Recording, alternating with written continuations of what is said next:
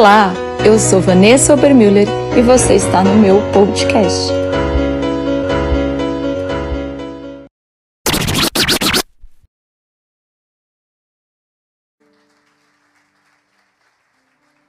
Amada igreja, semana passada eu falei com vocês sobre sanção. E agora eu vou pedir, para de, de ir para lá, para cá, só quem precisa, para você não se distrair. E eu falei a respeito dessa progressão na vida de Sansão. Como que Sansão, né? E talvez até aquele culto de domingo, se qualquer pessoa te perguntasse na rua, onde está a força de Sansão, você diria rapidamente, no cabelo. A força de Sansão estava no cabelo. Mas você sabe que a força de Sansão não estava no cabelo. Eu ensinei isso para vocês. A força de Sansão estava nos limites. Nos limites que Deus estabeleceu, que ele era um nazireu, que não poderia passar navalha pela sua cabeça, que ele não poderia comer coisa imunda, ele não poderia tocar nada morto. Vocês estão comigo?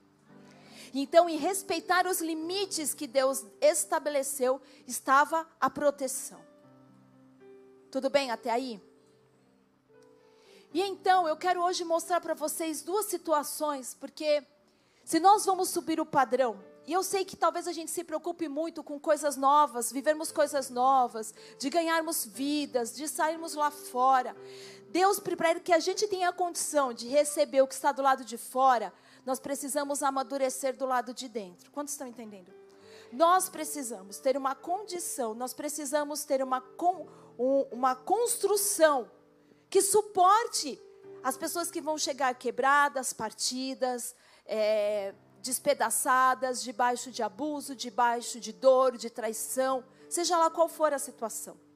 Então eu quero mostrar para você duas pessoas distintas, mas que são tão próximas. Nós amamos tanto quando lemos a palavra, e eu quero, através da vida delas, mostrar como alguns padrões ficam escondidos dentro de nós. E nós precisamos entrar, em, muitas vezes, em situações desconfortáveis, para que esses padrões surjam e nós possamos confrontá-los e sermos transformados. Amém? Então, rapidamente, eu quero que você abra a sua Bíblia comigo lá em Atos 4, 24. Eu vou começar por ali.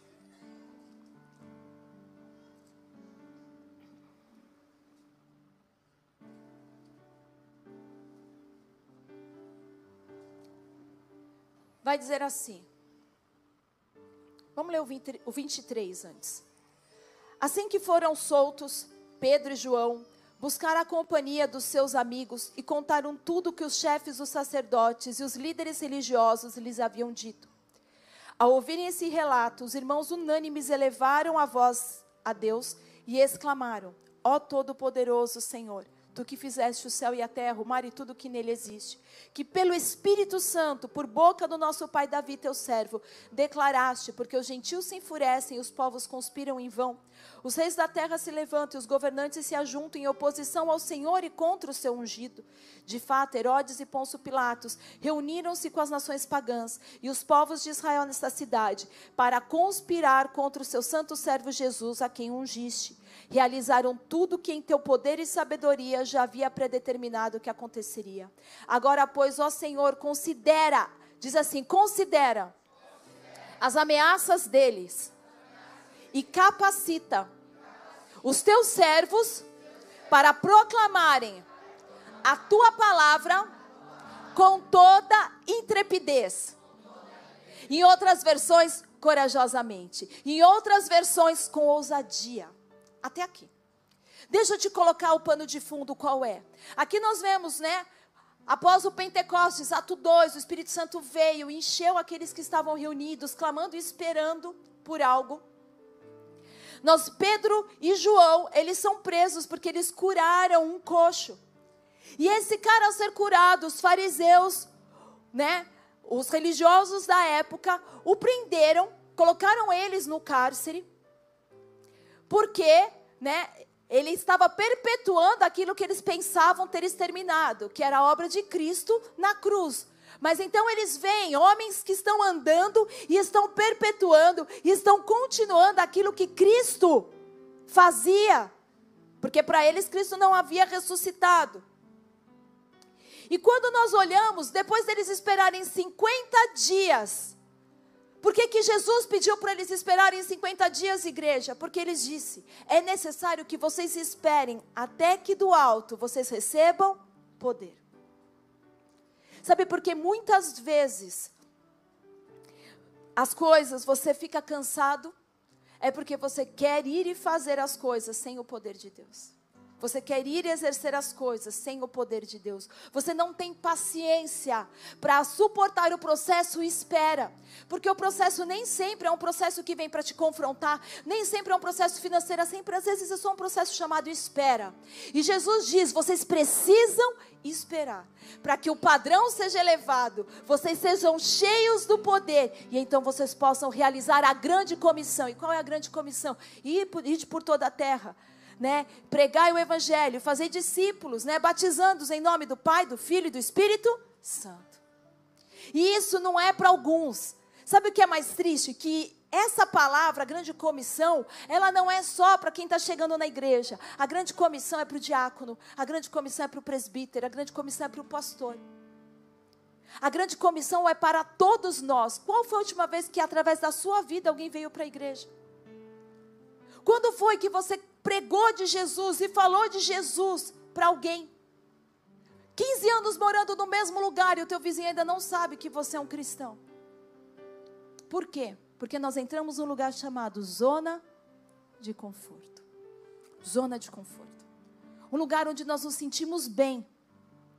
E então, é, quando você começa a cumprir o propósito de Deus, quando você começa a se alinhar com o propósito de Deus, a obediência vai te colocar em algumas enrascadas. Como assim, pastora?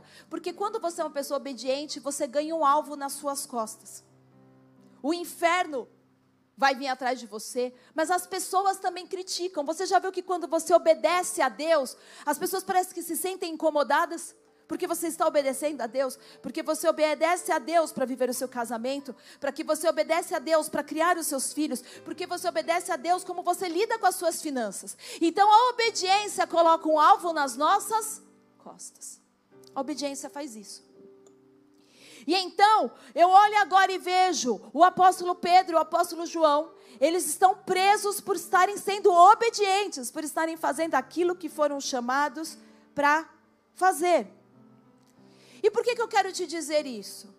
Porque de nada adianta você sair daqui domingo sendo constrangido e sendo desafiado. Eu tenho certeza que se você é alguém que ama Jesus, você não saiu daqui sem se perguntar, Deus, como anda o meu padrão?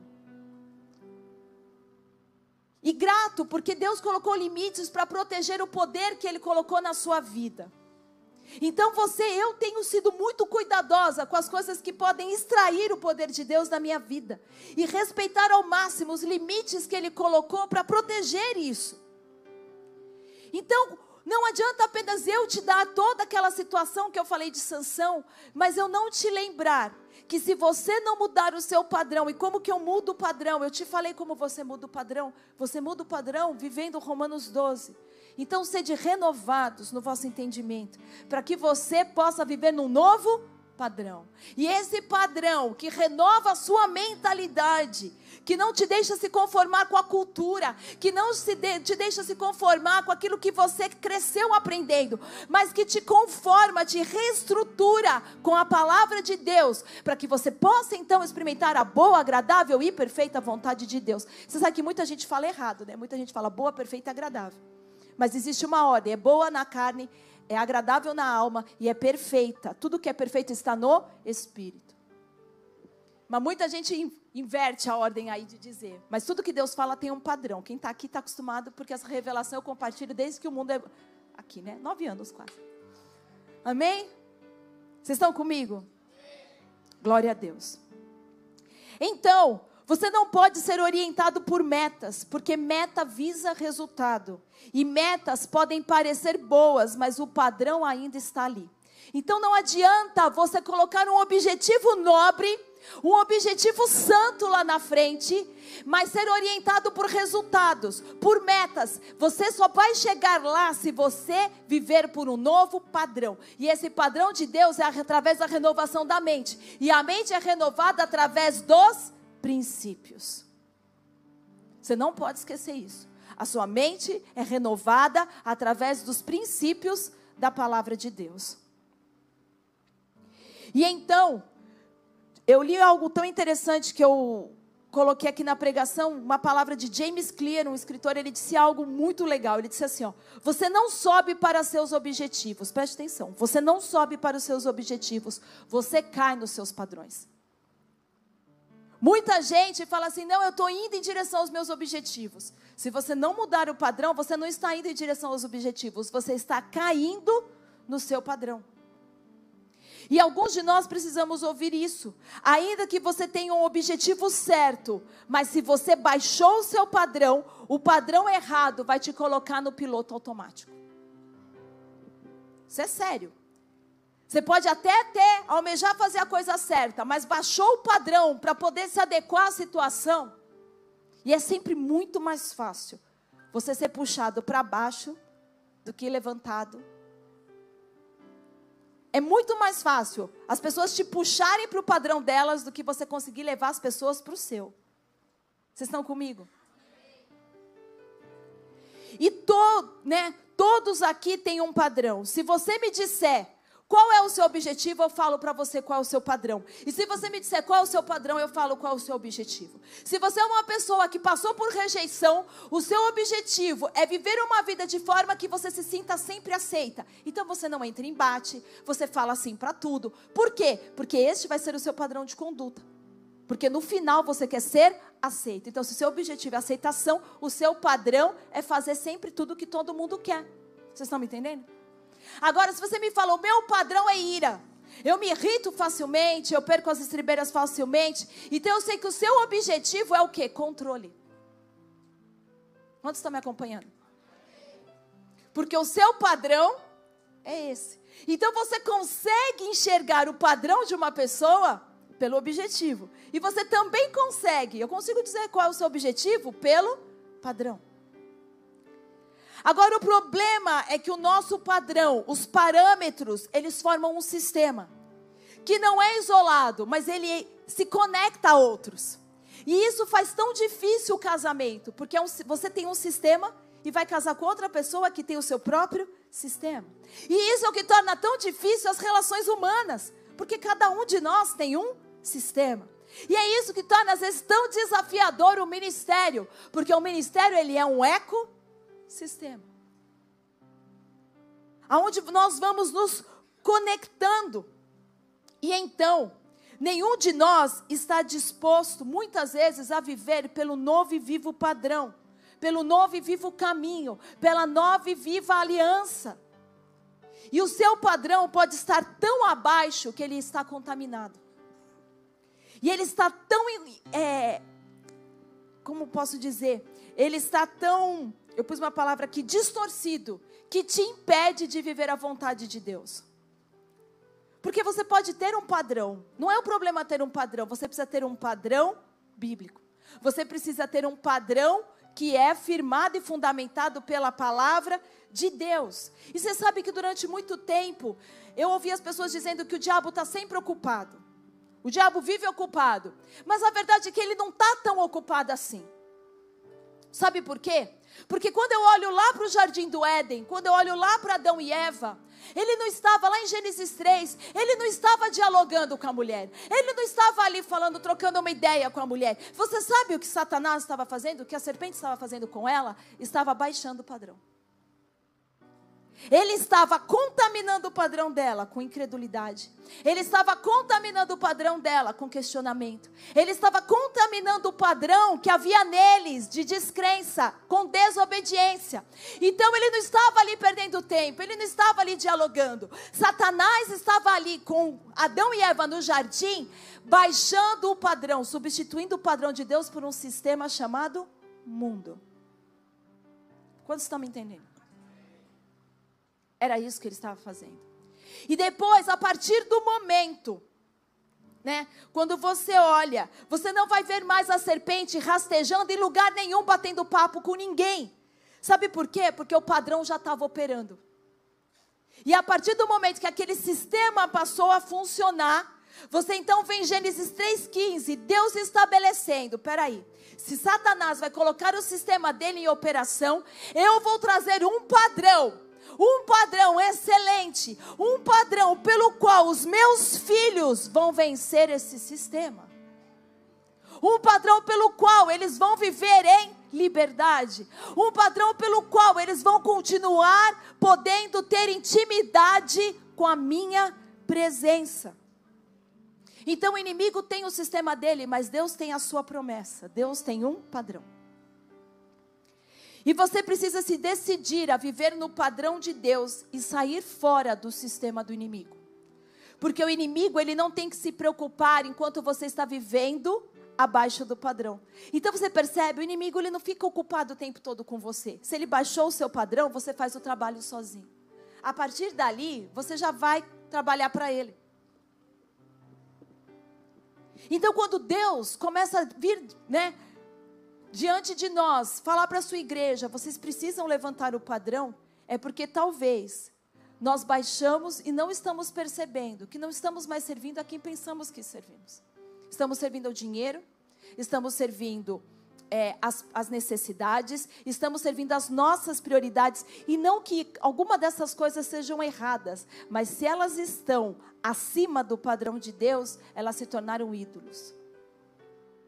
Elas se tornaram ídolos. Então nós precisamos tomar essa decisão. O diabo ele tenta te entreter para te manter sempre no sistema te fazer ficar quieto quando a adoração começa, porque a adoração, ela tem a capacidade de fazer você elevar o padrão. Ela não vai, o processo vem pelo, pelo princípio da palavra, mas a adoração, ela tem como fazer com que o padrão seja transformado. Então, quantas vezes você vem para a igreja e está aqui imóvel? Você sabe, eu vou te dizer algo, porque eu não sou cega, eu estou aqui, eu vejo vocês. Quantas pessoas que eu sei que são levitas, que são adoradores, mas começa o louvor, cara, você está olhando para a bateria. Começa o louvor, você está de braço cruzado, prestando atenção no guitarrista. Porque eu sei que você toca, eu sei que você faz, mas você não está aqui. Na hora que você não está servindo, você está aqui para adorar a Deus. É o teu momento de adorar a Deus. Vocês estão comigo? É o nosso momento. Você precisa manter o seu padrão elevado. Você precisa se conectar com a presença de Deus. Então ele sabe que a adoração pode te levar a esse lugar. E ele sabe que ele pode te fazer também, o inimigo tenta te fazer reter para não dizimar. Por quê? Porque quando você oferta, você também muda o padrão financeiro da sua vida, trazendo ele para um padrão bíblico, para um padrão onde a vida flui. Então não adianta você ser alguém de sucesso vivendo no padrão errado. Cutuca quem está do teu lado e fala assim: não perde essa palavra. Você vai precisar dela. Domingo passado, quem estava aqui viu que foi Saraiva, né, meu? A luz caía, era tudo acontecia, bibibi, bibibi, bibibi. Mas no final, como nós fomos, né? Como Deus visitou a gente. Dalila pôs Sansão para dormir. Você é um Sansão ou você é um Josué? Então, se dormir, você já respondeu. Você tem orado muitas vezes para que Deus mude os seus padrões. E eu quero te dizer, você precisa começar, o primeiro passo sempre é seu. Você precisa dizer assim: olha, eu entendo que eu estou vivendo fora da realidade do que Deus tem para mim. Então, quando você chega nesse lugar onde você desperta, onde você acorda, e você começa a ter ciência de que tem que viver livre dos parâmetros, né? Que estão abaixo do padrão de Deus. O poder de Deus começa a invadir a sua vida. Você sabe por que, que eles queriam tanto matar Jesus? Por que, que os religiosos, eles odiavam tanto Jesus? Por que, que eles queriam tanto ver Jesus crucificado e aquele evangelho cheio de graça destruído? Porque se você já foi num cinema, quando apaga as luzes, qual é a única iluminação que fica acesa? Saída. A saída. Aonde está a saída? No mundo em que estava em trevas, Jesus era aquela luz. Jesus era tão essa luz que eu quero te contar algumas pessoas que viram isso. Sabe a mulher do sangue, a mulher do fluxo de sangue? O sistema dizia para ela que ela não podia sair de casa. Ela vivia num sistema que não era o padrão de Deus. Ela vivia num sistema aonde ela não podia sair de casa, aonde se ela tocasse em qualquer coisa, tudo era impuro, nada ela tinha acesso, ela estava destinada, enquanto vivesse enferma, a viver isolada. Esse era o sistema. Mas um dia ela ouviu que na sua cidade ia passar um padrão novo que na sua cidade um caminho novo estava sendo aberto, que na sua cidade, aonde tudo estava em trevas, ela viu aquela rota de fuga. Você sabe o que Jesus fez? Ele fez uma rachadura no que era antigo. E algumas pessoas, como nós que estamos aqui hoje, conseguimos enxergar a luz que passava por ali e passamos. Saímos para andar num novo padrão. Vocês estão me entendendo? Quer ver outro que conseguiu pegar essa mesma oportunidade? Um cego Bartimeu. Porque o sistema que ele estava dizia assim: fica quieto, você não pode sair gritando. Você não pode chamar a atenção dele. Mas ele entendeu que era um padrão novo. E aquilo fez com que ele clamasse por Jesus. E andasse agora numa outra é, mentalidade. Quando Adão e Eva saíram do jardim, a luz que se acendeu, porque Deus não levantou um muro no jardim do Éden, ele fez isso? Não, ele colocou na porta o quê? Um anjo com uma espada de fogo. Eu poderia explicar muitas coisas, mas sabe, ele deixou a porta aberta. Porque depois que Jesus foi para a cruz, aquela porta não está mais fechada. Vocês estão me entendendo? Toda vez que você vai ter intimidade com Jesus, você entra no jardim do Éden, nesse lugar espiritual, porque o jardim do Éden é um lugar espiritual. A graça abriu isso para nós. Quantos estão, quantos estão me acompanhando? E então eu entendi muitas vezes que quando eu passei pelo meu processo perda, eu estava dentro de um sistema que dizia que você, Vanessa, ia ter que viver debaixo de dor, debaixo de é, um casamento arrebentado, que eu não ia encontrar ânimo, que eu não ia ter mais força para viver. Mas foi nesse processo que eu também deixei que Deus mudasse o sistema em que eu estava para que eu andasse no novo padrão.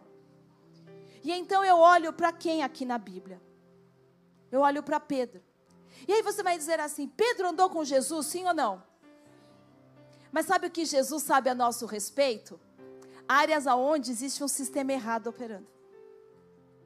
Lugares dentro de nós que ainda existe um padrão que não é o dele funcionando. Então Pedro, o apóstolo Pedro, e eu amo Pedro, eu acho Pedro tão gente como a gente, eu já tenho, eu tenho até uma palavra que eu já disse isso. Ele dava as mancadas dele, ele era impossível, ele falava mais do que devia. Mas o sistema que operava em Pedro, ele é revelado quando Cristo está indo para a cruz, porque a cruz sempre expõe o padrão errado da nossa vida. Toda vez que nós temos um padrão errado dentro de nós, a cruz sempre vai expor. Então, quando Cristo está indo para a cruz, o padrão errado dentro de Pedro vai ser revelado. Porque a cruz ofende o sistema do mundo. Então o sistema se baseia em autopreservação, em conforto. O nosso sistema muitas vezes nos faz nos autopreservar. O nosso sistema é de ter conforto, conseguir conforto. E este era o sistema de Pedro. O Pedro tinha um sistema que ele mesmo acreditava que não tinha mais, chamado autopreservação. E então Jesus olha para ele e fala: Pedro, Pedro, olha só, eu vou deixar você passar por uma prova, uma situação, aonde o sistema que opera dentro de você vai ser exposto. Mas toda vez que Deus permite que o sistema, que o padrão abaixo seja exposto, Ele não quer te envergonhar, Ele quer te transformar. Ele quer nos transformar. Porque o sistema do mundo se baseia em autopreservação. Diga autopreservação. Mas o padrão de Deus é entrega. O mundo vai sempre falar para você: se protege, se, se preserva. Mas o padrão de Cristo não é autopreservação, é entrega. Então Jesus diz: Pedro, você vai me negar. E ele disse: Eu? Nunca. Nunca. Lucas vai negar. Lucas vai negar. Diogo vai negar, mas eu? Nunca. Pedro deve ter olhado para todo mundo ali, para os outros onze, e falado assim: Ó, não posso garantir nada, mas eu, eu, Jesus, estou fechado contigo, estamos junto, estamos junto. Nós é da quebrada, Jesus. Porque Pedro, ele nunca imaginou que depois de estar três anos andando com Jesus, pudesse haver dentro dele ainda um padrão abaixo.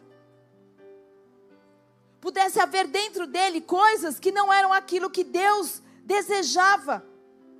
Então Pedro se vê fazendo o que disse que jamais faria. O galo canta e ele se liga que ele fez o que ele disse que ele nunca faria. Quantas vezes? Porque você, lembra da pregação de Sansão? Quando você sabe que é um ungido e fica brincando com os limites, isso se chama arrogância. Arrogância.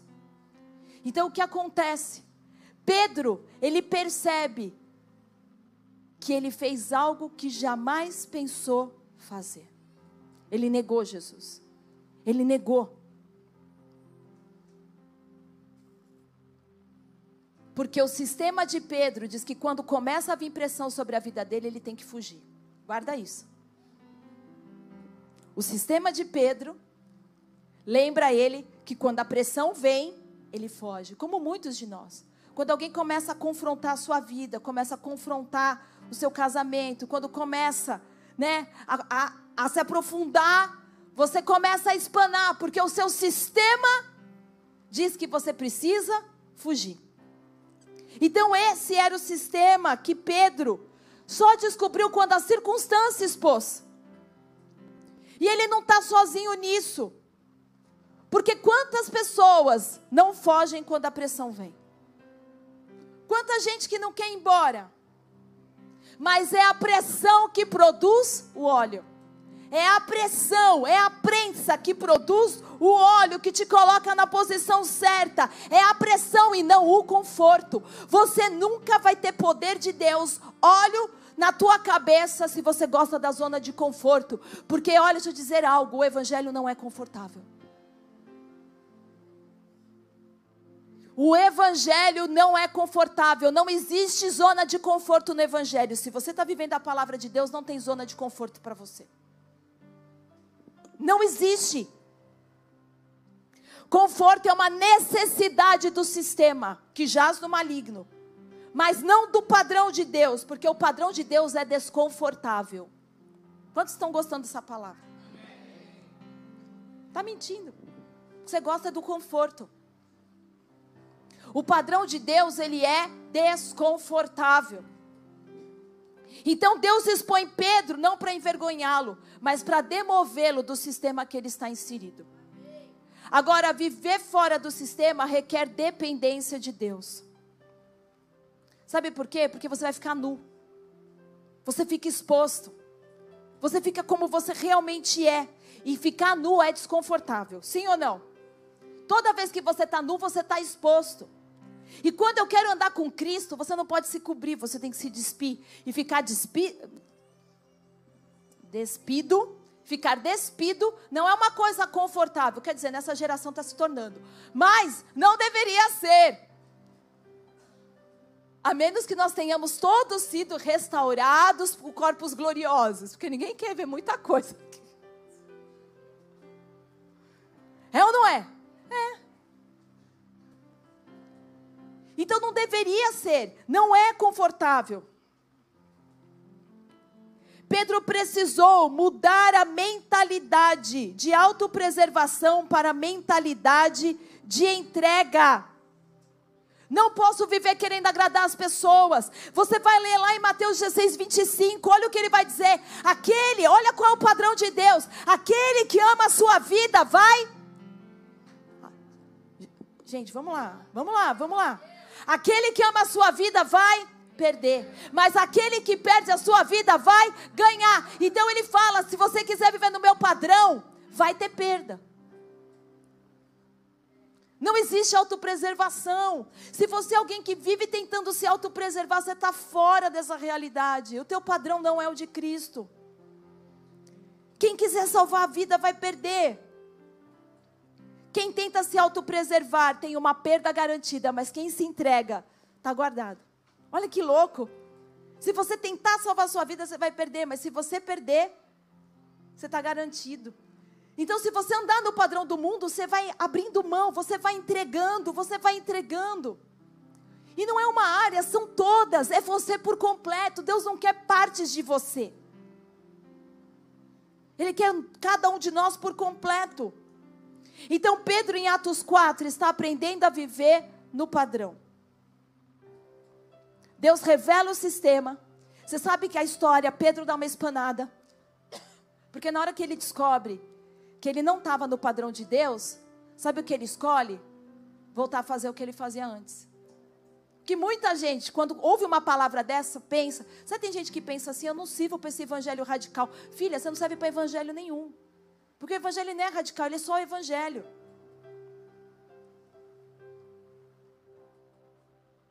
E então Pedro fala assim: olha, já que eu não consigo andar no padrão de Deus, e você só não vai andar no padrão de Deus se você tentar pela sua própria força, porque se você ficar na dependência de Deus, você vai andar.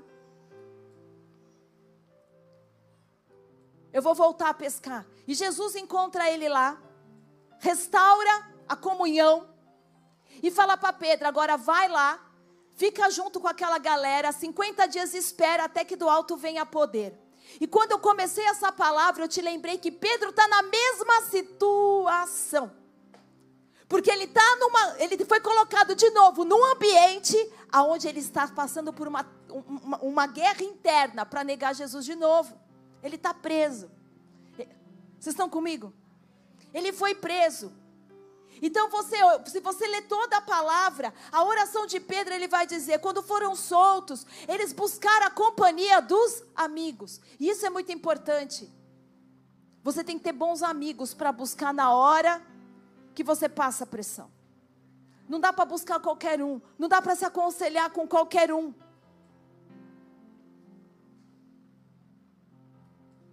E então Pedro, ele derrama o coração ali. A Bíblia não é clara sobre o que eles falaram, mas diz que ao ouvirem esse relato, os irmãos começaram a elevar a voz e clamaram, porque muito provavelmente estava uma guerra dentro de Pedro. Meu Deus do céu, eu vou morrer. Vai acontecer comigo o que aconteceu com Jesus. E qual é a prova que essa guerra acontecia? Está ali, ó, no versículo 29. Pedro ele fala: agora que tem todas essas ameaças dele, capacita os teus servos para proclamarem a tua palavra com coragem. Porque Pedro era fujão. Então, na hora que ele tem essa mudança no padrão dele, ele fala: me capacita para pregar a sua palavra com coragem, me capacita para pregar a sua palavra com intrepidez. Não é mais aquele Pedro que corria da situação, agora é um Pedro que estava cheio de poder, porque a palavra vai dizer: e Pedro e João, cheios do Espírito Santo fazendo uma oração diferente. Ele não está dizendo, pesa a mão naqueles caras, vai lá e me vinga deles. Ele fala, não, me permita fazer o que eu fui chamado para fazer com ousadia, que eu não saia correndo, que eu não abandone, que eu não negue, que eu não vá embora. Me ajuda a andar no teu padrão. Pedro está orando, eu quero viver nesse padrão, eu preciso de coragem. Coragem.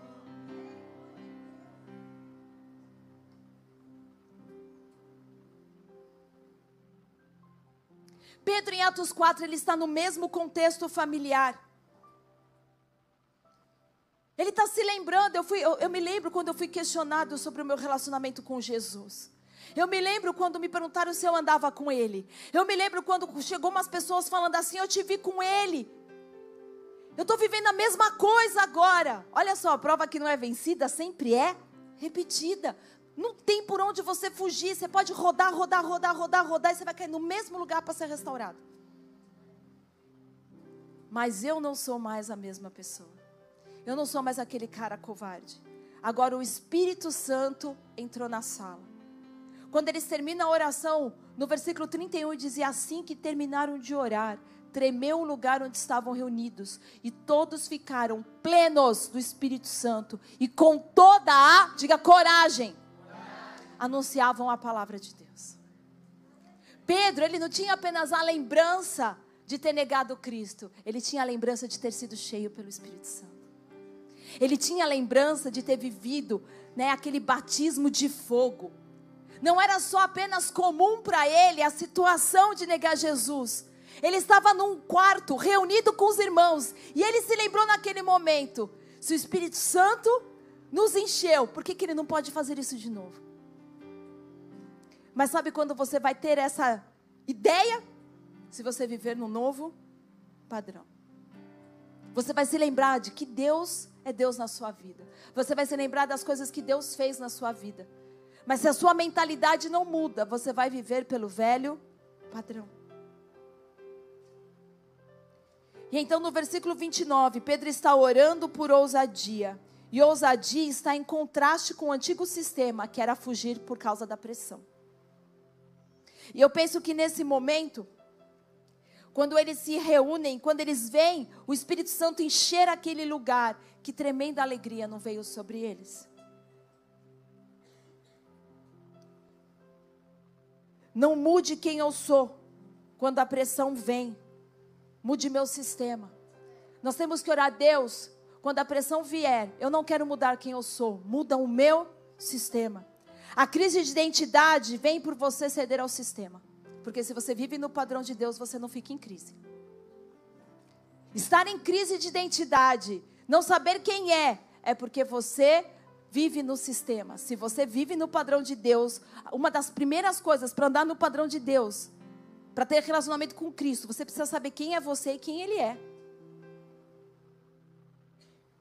Então ele pede: dê-me ousadia. Sabe, Deus te ama demais para te deixar, mas Ele te ama demais para te deixar o mesmo. Ele te ama demais, mas te ama mais ainda para te deixar a mesma coisa e quase nove anos de bola na ilha. Uma década, logo mais. Cara, a gente vai fazer uma década o ano que vem. Que muitos de vocês têm andado com Deus e continuam mesmo. E a razão pela qual a transformação não ocorre é porque nós estamos presos às coisas que nos mantêm no mesmo padrão. A razão pela qual você ainda não está vivendo a vida plena que Deus te chamou para ter é porque você está preso a coisas que mantêm você debaixo de um padrão inferior, um padrão abaixo. E muita gente ainda vê a libertação como alguém vindo e colocando a mão sobre a sua cabeça e orando. Quando a libertação, guarde isso que eu vou te dizer, a libertação, ela não começa assim, a libertação começa com uma decisão de você se arrepender. A igreja ficou muito amarrada a uma situação assim: olha, tem que vir e tem que expulsar, e tem que expulsar mesmo, amém? Demônio está aqui para ser expulso. Mas a libertação, porque tem tanta gente que não rompe o ciclo, recebe oração, demônio sai gritando e volta, porque você não começa com a sua decisão de ser liberto. A primeira coisa é uma decisão de se arrepender. Olha só, a maioria das pessoas, elas querem ser forçadas por você a serem libertas. A maioria das pessoas não querem de livre e espontânea vontade serem libertas. Elas, na verdade, nos forçam a ficar exigindo delas que passem por esse processo, que sejam libertas. E eu quero te dizer algo: você está desperdiçando óleo de Deus com quem não se decidiu. Para de ficar forçando gente que não quer ser liberta. Você está só desperdiçando óleo de Deus. Porque a pessoa não se decidiu. Se ela não decidiu, nada muda. Cara, se você está com alguém que há nove anos está dizendo que vai casar com você, não vai. Porque você não é a decisão dessa pessoa.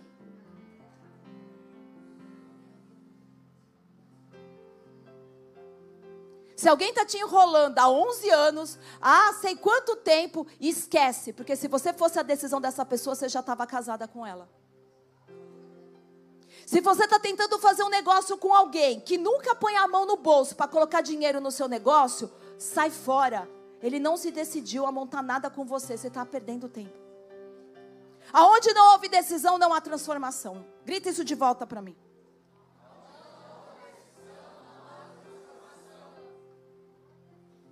Pare de trabalhar, pare de orar, pare de se esforçar por pessoas que não decidiram. Quem não se decidiu, não quer saber nada com nada, é o joio. O evangelho começa com uma decisão. A metanoia é uma decisão. Eu estava indo por um caminho de condenação e eu me viro para andar num outro caminho. Libertação é o desejo de Deus, mas é a nossa decisão. Libertação é o desejo de Deus, mas é a nossa decisão. É sempre o desejo de Deus. O Senhor desejava que o seu povo atravessasse o Egito e chegasse na terra prometida. Ele desejava que eles fizessem esse percurso em 11 dias. Para poder entrar na promessa, removendo-os da dor, removendo-os da perversão, removendo, o Senhor, do vitimismo, removendo eles da vergonha e trazê-los para a sua promessa. Mas foram os seus padrões no deserto que mantiveram eles ali. Vocês estão comigo? foram os padrões do povo de Israel no deserto que não permitiu que eles fossem libertos. Os padrões que eles tinham no deserto mantiveram eles presos ali. Presos. Por quê? O padrão do povo de Israel não começou no deserto, começou no cativeiro começou ali no cativeiro. Eles tinham um padrão no cativeiro de como fazer as coisas, e isso os mantiveram fora da promessa. Você pode estar aqui na igreja, mas se você ainda tem o mesmo padrão que você tinha no mundo, você vai viver fora da promessa de Deus. Porque o padrão do cativeiro não serve para a promessa de Deus. Você precisa do padrão de Deus para a promessa de Deus. E outra chave eu quero te dar: libertação não é apenas sair de algo, é entrar em algo. Vocês estão dormindo? Vamos encerrar. Vamos encerrar. Deixar o povo ficar cativo. Eu vou viver em libertação. Queridos, libertação não é sair de algo só. O povo saiu do Egito. Libertação é entrar em algo. Se você não entrar na promessa, você nunca foi liberto.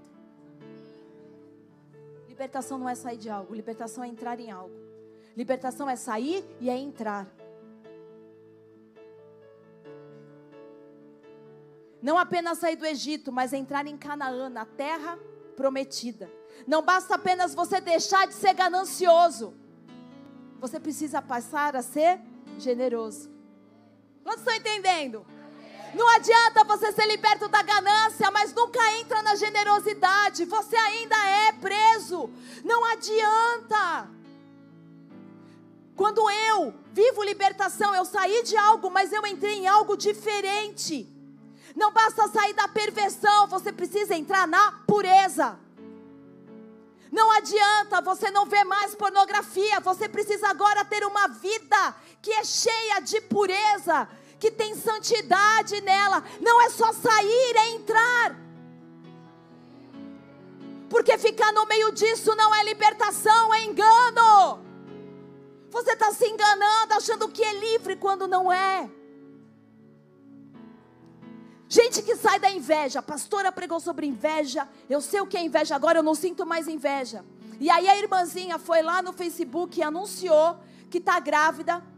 Você não consegue se alegrar, não foi nem dar um parabéns para a pessoa.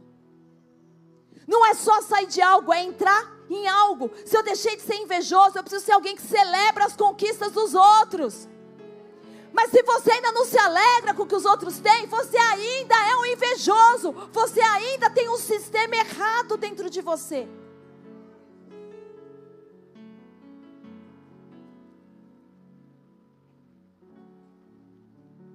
Sabe quanto, quantas vezes eu vi alguém falar que a prática leva à perfeição? Não leva mesmo. A prática leva ao inferno. Porque sabe o que a prática faz? Ela faz com que os padrões errados se tornem permanentes. A prática faz com que os padrões errados se tornem permanentes. Eu disse para você o que você hoje chama de uma experiência. Eu estou ganhando experiência, ficando com várias mulheres. Oh, eu estou ganhando experiência. Não, você está ganhando distração, porque estão tirando o poder de Deus da tua vida. Você não está ganhando experiência nenhuma, você está perdendo. Romanos 12 diz: Não se conforme. E você não vai pedir a opinião de Deus sobre algo que você não confronta. Você não vai pedir a opinião de Deus sobre algo que você não confronta. Você não vai pedir a opinião de Deus para como você deve se vestir. Você não vai pedir a opinião de Deus para onde você deve colocar o seu dinheiro. Você não vai pedir a opinião de Deus para o relacionamento que você está vivendo. Você não vai pedir a opinião de Deus para a forma como você tem criado os seus filhos, se você não os confronta.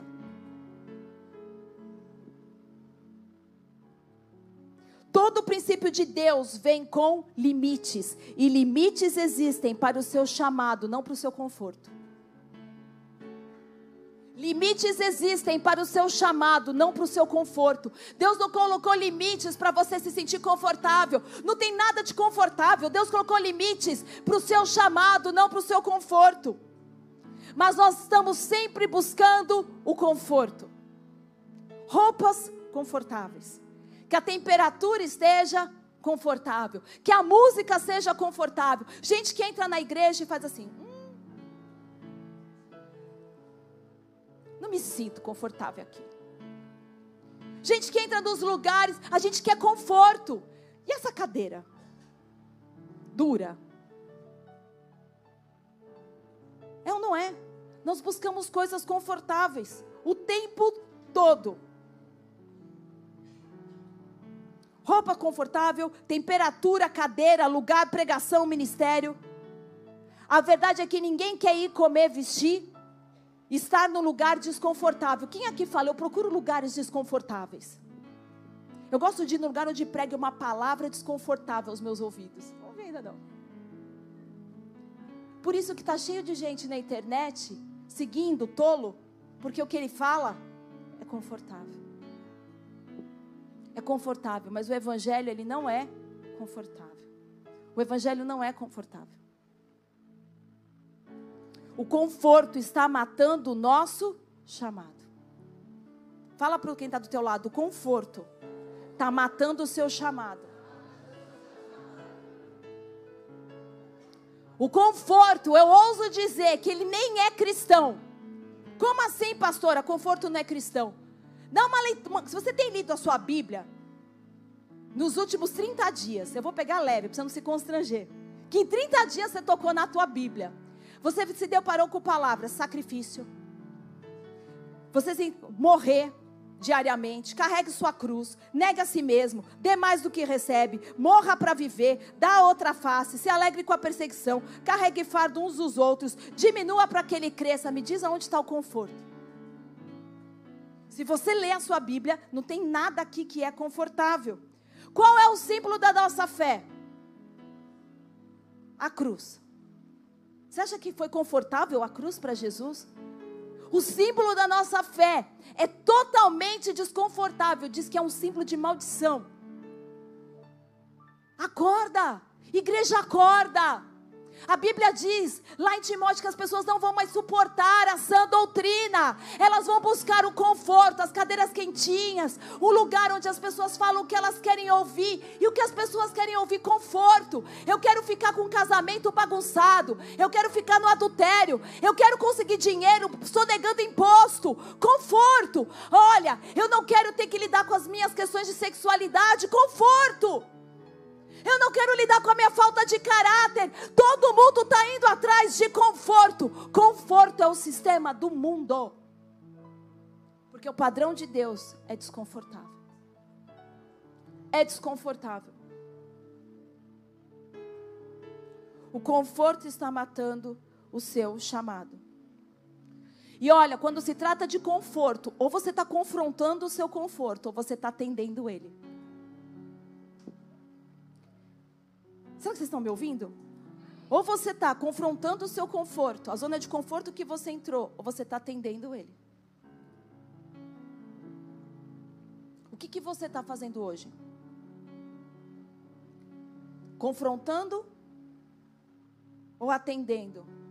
E o problema com conforto é que ele aparece todo dia. Todo dia você vai ter que decidir não atender ao seu conforto. Sabe, se você começa academia, eu vou te dizer como que é a história da academia rapidamente. Que eu voltei aos exercícios, não voltei à academia porque não é minha, não consigo. Mas Deus tem falado muito forte. A maneira mais fácil dele parar meu chamado é eu me mantendo como eu tô, na pegada que eu tô. Não dura muito. Sedentário, não dura. E então como é a história com a academia? É assim, você vai lá, treina, treina, treina, faz ali a sua série, Claro, posta no Insta. Tá pago, tá pago. E aí você olha para as suas amigas e fala: amanhã, amanhã eu tô aqui, amanhã eu tô aqui, amanhã eu tô aqui. Ah, amanhã eu tô aqui, amanhã eu tô aqui, amanhã eu tô aqui. Só que você mal sai da academia, tá lá. Aquele bolinho açucarado. Aí você vai lá e come e fala assim: não, eu vou querer, mas eu não vou querer com recheio. Eu quero só o bolinho açucarado e um cafezinho sem açúcar. Quantos estão comigo? E aí você sai de lá, mas sabe como a nossa cabeça trabalha? Você merece. Você merece. Você já foi, você levantou, você ralou. E é assim para tudo. Quando você não quer vir para o culto, sabe o que tua mente fala? Você merece ficar descansando. Você trabalhou muito. Você merece. Você serviu a semana inteira. Vai falando. Semana inteira, tá pago. Eu mereço ficar aqui, Senhor. Mas você sabe aonde a gente está morrendo? Na cadeira reclinável. Que a gente reclina, né? E ali a gente pensa que está funcionando. E aí você come. E você fala: Não, mas eu estou comendo para malhar. Não, eu malho para comer. Eu malho para comer. Tem vários, né, não, Rebeca? Eu malho para comer. Já fui essa. Tá pago Aí você, aí você começa a falar assim: não, não, mas eu não vou comer nada com glúten. Vou fazer aqui uma crepioca, aqui, uma coisa assim. E manda ver. Até a hora que você pensa assim: não, mas amanhã eu pago de novo. Só que você não conta que amanhã, quando você acordar, você vai estar todo dolorido. Cara, você não consegue lavar a louça. A gente vai andando assim, ó. Eu fui numa academia aí que as minhas me levaram aí no funcional. Eu precisei de ajuda para descer a escada. A perna não acompanhava. Ela fazia assim. Eu falei, gente, que vergonha. Como que ainda vem e ainda desce com ajuda? Mas a tua mente diz para você: você merece. Você merece ficar descansando. Outro dia você vai. Sabe quando você vai? Tá lá, trancada. Trancada. O que você fez ontem não conta para o teu compromisso de hoje. Não adianta você ter pago ontem. O que você fez ontem não vale para o teu compromisso de hoje. Você se comprometeu com a mudança ontem, mas atendeu o conforto hoje. Ontem você falou, eu me comprometo, Jesus, estou aqui no culto. Você vai sair daqui dizendo: Jesus, miserável homem que sou, eu preciso mudar, eu preciso de transformação, eu quero andar no novo padrão. E amanhã, quando tiver aquela chuva caindo, e eu, a classe de liderança aqui, o apóstolo ri nas 8 horas da noite, você fala: Eu mereço ficar dormindo.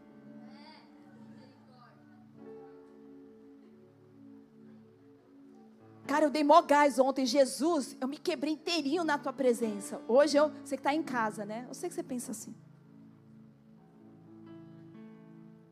Então eu vou para a Bíblia, eu vejo um homem que consistentemente lutou contra o seu conforto.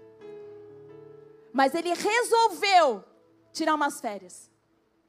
O cara toda vez lutava contra o confronto, mas de repente, porque eu já vi o sistema de Pedro ser exposto e agora eu vou ver o sistema de quem? Davi. Davi. Então eu vejo uma temporada que ele ficou confortável. Como muitos dentro da igreja resolvem dar um tempo. Eu vou dar um tempo da célula. Eu não vou mais fazer isso. Não, é, é um tempo. Eu preciso desse tempo para mim. Eu vou dar um tempo. E o que eu quero dizer é que o conforto está matando o seu chamado. Porque eu olho para muitos de vocês e vocês não têm mais o brilho, que tinham antes. Olha bem quem está do teu lado agora. Vê se está brilhando. Abre comigo lá em 2 Samuel versículo 11.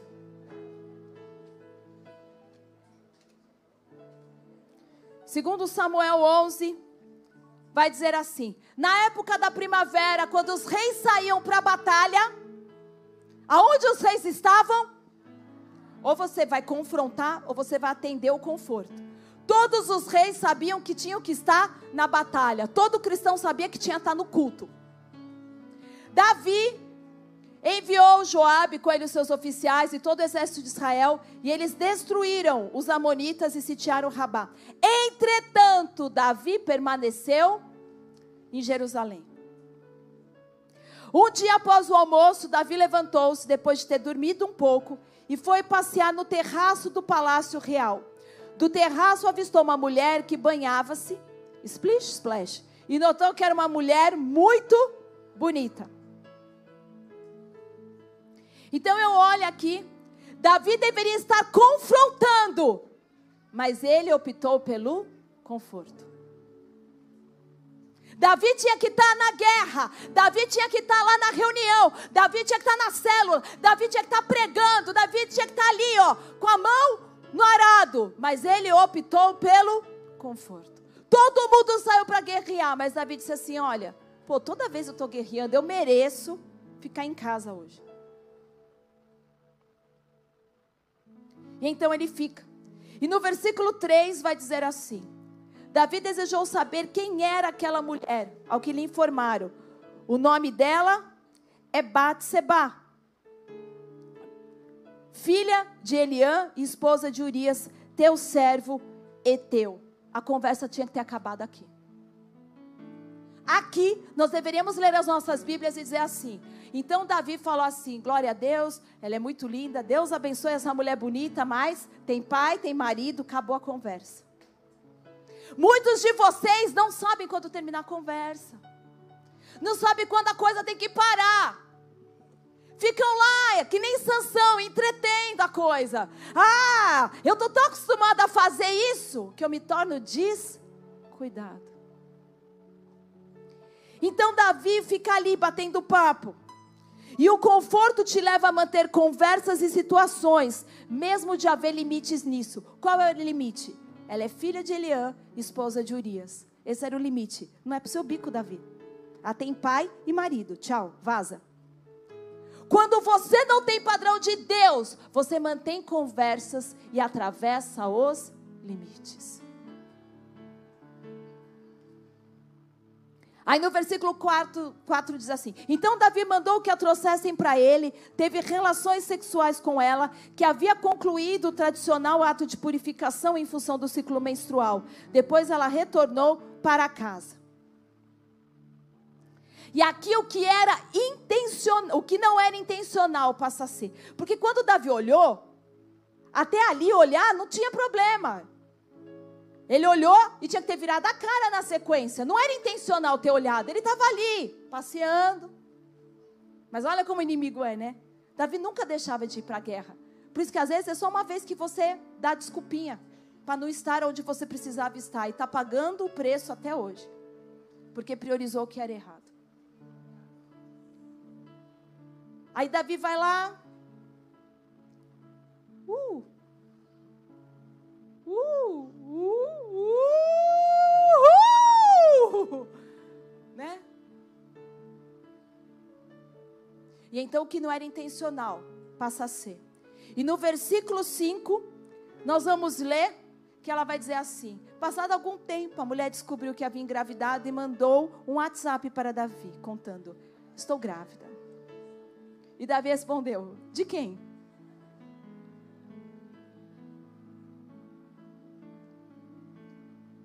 De quem? Né? Só fizemos isso uma vez, como assim? Cara, você é linda, mas a gente só caiu junto uma vez. Que isso? Se liga. Como que você está grávida? Pois é, quando você atende ao conforto, uma vez você pode conceber dessa escolha. Quando você atende ao conforto, você pode estar concebendo dessa escolha. Uma vez foi o suficiente a escolha de Davi gerar algo. Uma vez, olha bem com seu dedo de profeta para alguém assim, fala assim: olha, uma vez, uma vez é o suficiente para gerar algo fora da vontade. Uma vez.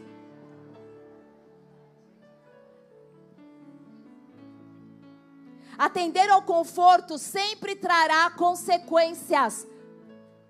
Eu já te falei que conforto não é cristão. Atender ao conforto sempre trará consequências. E nenhuma oração remove a consequência do seu padrão. Se você se decidiu, lembra que tudo precisa de uma decisão. E se você se decidiu a andar num padrão abaixo, não tem oração que faça você sair disso. Deus quer que você saiba que ao conceber da sua escolha de conforto, você dá início a um processo chamado encobrimento. Quando você concebe da sua escolha de conforto, você passa para o próximo passo. Diante de tal notícia, Davi mandou esta mensagem urgente a Joabe: Envia-me Urias o Eteu. E Joabe prontamente mandou Urias a apresentar-se diante do rei Davi. E aí vai dizer assim: Espera aí.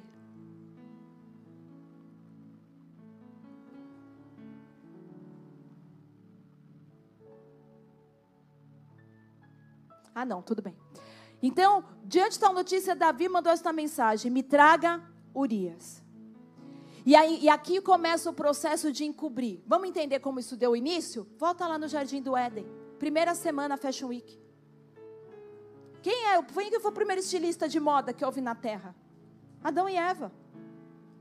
Eles sabiam tudo de construir uma roupinha bacana. Na hora que eles optaram para ter o conforto deles saciado, eles conceberam e começaram a encobrir. Como que a gente faz para esconder isso que a gente está fazendo? Ah, bota aqui umas, umas folhinhas aqui, umas folhinhas lá, que tá tudo certo. Eles inauguraram a Fashion Week. Agora você já parou para pensar que Adão e Eva não estavam com fome? Que tinha ali todo tipo de planta, de, de fruta para eles comerem, porque talvez eles tivessem pego daquela árvore, porque era a única que tinha comida, mas não era. Eles não quiseram comer porque tinham falta de algo, eles quiseram saciar o próprio conforto. O próprio conforto. E então, nós vamos ver Urias sem saber que o conforto do rei violou a aliança que ele possuía. Sabe quantas pessoas dentro das suas casas não sabem que o seu conforto está quebrando a sua aliança? Que a sua decisão por ter conforto está quebrando a aliança que você tem? E então no versículo 7, 8 e 9 vai dizer assim: Quando Urias chegou, Davi o saudou, lhe indagou se Joabe e o exército estavam bem e como estava desenrolando a guerra. Depois dispensou Urias e lhe recomendou: Agora vai para tua casa, lava teus pés, descansa um pouco. Descansa um pouco. Vá descansar, fique confortável. Porque quando você começa a baixar o padrão e fazer opção pelo seu conforto, você começa a aconselhar outras pessoas a fazerem o mesmo. Ah, eu já entreguei, entrega também. Ah, eu faltei, vamos comigo. Ah, eu saí, vamos junto. Não basta só o seu conforto, você começa a querer levar mais gente junto. Então ele fala: vai para casa e descansa um pouco. Davi até envia um presente para ele. Diz assim aqui: não manda para ele de mão, mandando um presente da parte do rei. Conforto sempre quer companhia. Conforto sempre quer companhia. Então no versículo 9 e 11, Urias dormiu na entrada do palácio onde costumava dormir os guardas. Então informaram a Davi: Urias não foi para casa. E Davi foi diante de Urias e perguntou: Não chegaste de uma viagem? Por qual motivo você não foi para casa? Agora ouve a resposta de alguém que tem o padrão de Deus. Olha o que uma pessoa que tem o padrão de Deus diz. Prontamente Urias responde: A arca da aliança, o exército de Israel, de Judá, repousam em tendas. É confortável? É confortável, igreja? Repousam em tendas. Meu comandante Joabe e os oficiais estão acampados ao relento. É confortável, igreja? Como poderia eu tranquilamente ir para casa, comer, beber e ver Netflix. Eu mereço. Mas às vezes seguir a Cristo é renunciar até o que é certo. Você merece, mas você está querendo conforto mais do que você quer viver o seu chamado. Estar comprometido com o seu chamado te leva a negar o seu conforto. Repete isso. Estar comprometido com o meu chamado me leva a negar o meu conforto. Por isso que você procrastina, por isso que você nunca quer estar numa classe de líderes, porque que você nunca quer vir para uma escola, é, é para uma para o tempo que tem a, da leitura da palavra. Por isso que você não quer estar no culto. Por isso que você não vem numa célula. Porque você não se submete. Por isso que você não anda debaixo de uma autoridade. Por isso que você não quer ser apacentado. Porque você não está comprometido com o seu chamado. Porque quem está comprometido com o seu chamado está num padrão diferente. E a convicção que houve um dia está desmoronando dentro do teu coração. Quantos de vocês hoje se questionando: será mesmo que eu tenho um chamado? Será mesmo que eu vou viver algo da parte de Deus? Será mesmo que Deus ainda tem algo com a minha vida? Cadê aquelas pessoas que queimavam de amor pelas vidas? Cadê aquelas pessoas que pregavam a palavra de Deus com ousadia, com coragem? Mas eu estou tão confortável aqui, deixa para os teens fazerem isso. Deixa para os pretinhos pregarem. Então, do versículo 12 ao 17, essa história aqui parte o meu coração. Porque você sabe o que o homem, segundo o coração de Deus, vai fazer? No momento seguinte, planejar um assassinato. Por isso você pode estar num dia pregando e no outro dia planejando assassinato. É de partir o coração que um homem como Davi é errado descansar? Claro que não é. Deus, Jesus é o nosso descanso. Mas descansar na hora errada, priorizar o confronto quando você deveria estar fazendo algo que Deus pediu para fazer. Mas se você não se submete, se você não ouve, se você não se deixa ser apacentado, se você não consegue escutar de Deus o que precisa fazer, você sempre vai atender o seu conforto. Eu mereço. Deus quer que eu descanse. Deus quer que eu faça isso. E então você está concebendo coisas que você agora tem que encobrir. Encobrir que você já não tem mais a presença de Deus. Encobrir que a tua oração hoje é meia dúzia de palavrinha gente que orava com paixão, gente que orava com lágrimas nos olhos. Gente que orava e o céu abria. Gente que falava, pastor, eu quero fazer isso. Pastor, eu quero viajar para tal lugar. Pastor, eu quero que hoje se conformaram com algo tão pequeno. Tá tão bom para mim a minha zona de conforto. Cadê o fogo nos olhos? Cadê o amor? Não, tudo que eu quero agora é uma boa vida. Tudo que eu quero é um carro novo. Tudo que eu quero é uma casa paga. Padrão do Evangelho nunca foi sobre ter coisas, mas sobre alcançar pessoas. Substituímos um Evangelho radical por um Evangelho confortável. Esse é o Evangelho. Sabe, em Mateus 24, as pessoas estão querendo saber os sinais da volta de Jesus. Eu estou encerrando. E duas coisas, são duas coisas que a igreja precisa se voltar com urgência. Uma é a pergunta: Quem vocês dizem que eu sou? Porque, irmão, não adianta aquilo que o pregador. Tem gente que você está vivendo por causa da minha fé. Você está aqui por causa da palavra que eu prego no domingo. Quem você diz? Quem eles dizem que eu sou? Quem eles dizem que eu sou? E quem eu sou para você? Quem eu sou para você?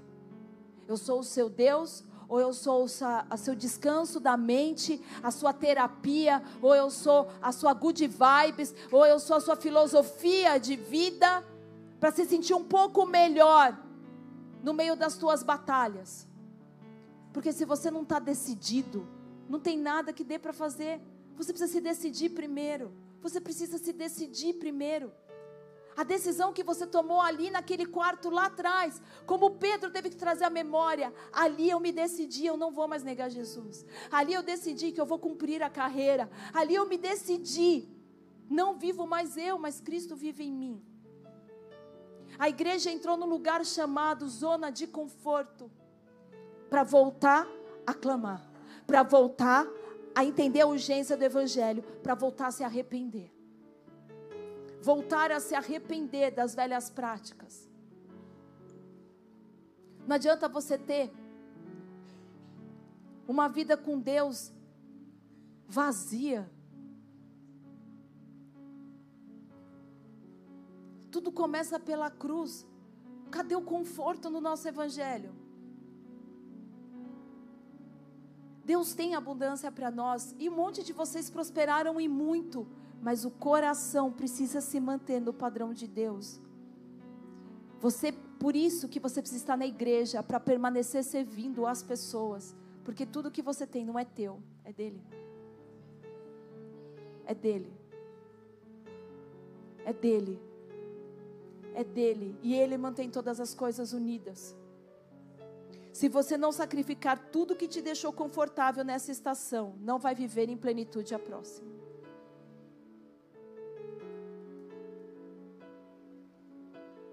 Nunca é tarde para se libertar das coisas que estão matando o seu chamado. Nunca é tarde. Curva a tua cabeça, fecha os teus olhos.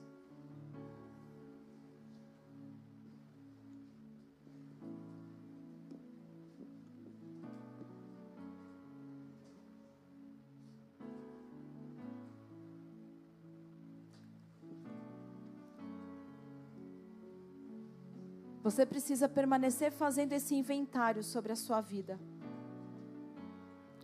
Quais são as áreas, quais são os lugares, quais são as atitudes que eu tenho ficado em autopreservação, que eu tenho buscado conforto.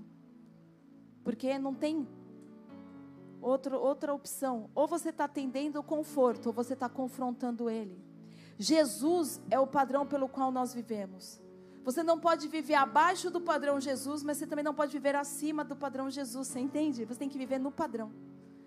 Não adianta você querer viver abaixo do padrão de Cristo e nem viver acima do padrão de Cristo. Você vive no padrão que é Jesus. E o padrão dele vai te aperfeiçoando na sua fraqueza. E o padrão de Jesus te dá força, e o padrão de Jesus derrama graça. Paulo sabia a guerra desse sistema com o padrão de Cristo. Ele dizia: Miserável homem que sou, porque o padrão bom que eu quero viver, eu não vivo, e o mal, o sistema mal que eu não quero estar, esse eu acabo vivendo. Muitas vezes você está vivendo situações e passando por circunstâncias aonde o seu sistema está sendo exposto porque Ele precisa. Mas Deus não está fazendo isso para te humilhar. Deus está fazendo isso para transformar você.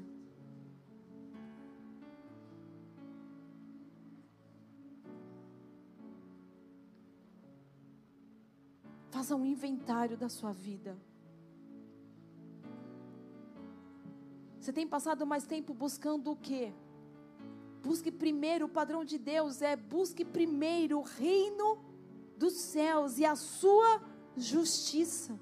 E as demais coisas vos serão acrescentadas. O padrão de Deus é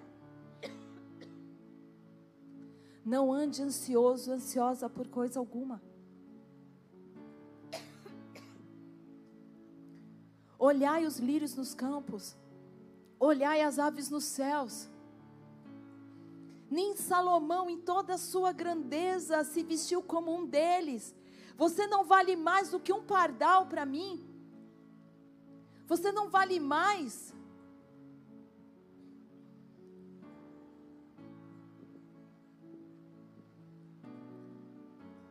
Oremana masuriandere cantantere malabastoriandere malabas. A tua libertação começa com a sua decisão de se arrepender.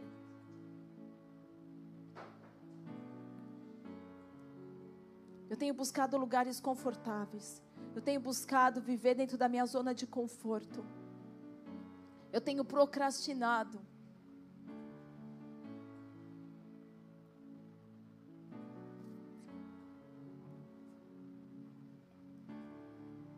E não importa se você está aqui ou se você está em casa. Mas se você entende que tem vivido dentro de uma zona de conforto, que está abaixo do, do padrão de Deus, vivido num sistema que tem te sugado, que tem te comprimido, seja na sua casa pela internet, seja aqui. Você vai tomar uma decisão. Eu não vou mais atender o meu conforto. E se essa é você, e se esse é você, e se é você, se essa é a sua decisão, eu quero que você se coloque de pé no seu lugar.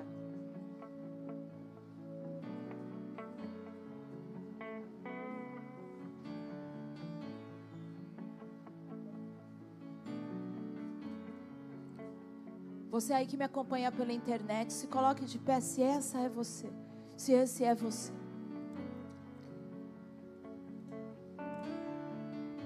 E feche os seus olhos.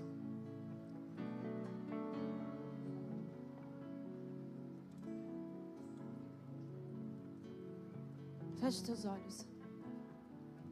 E se arrependa. Tenha a conversa que você precisa ter com o Espírito Santo.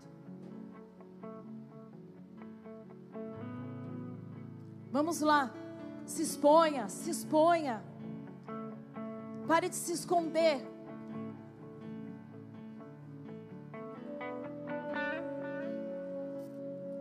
Fala, Senhor, eu tenho, tenho priorizado o meu conforto.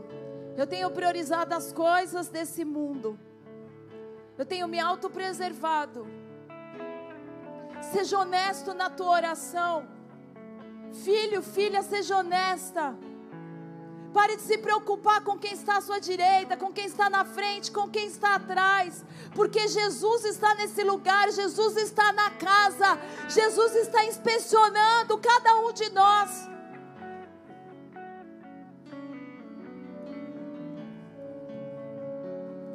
Ou você está cedendo ao conforto, ou você está indo confrontá-lo.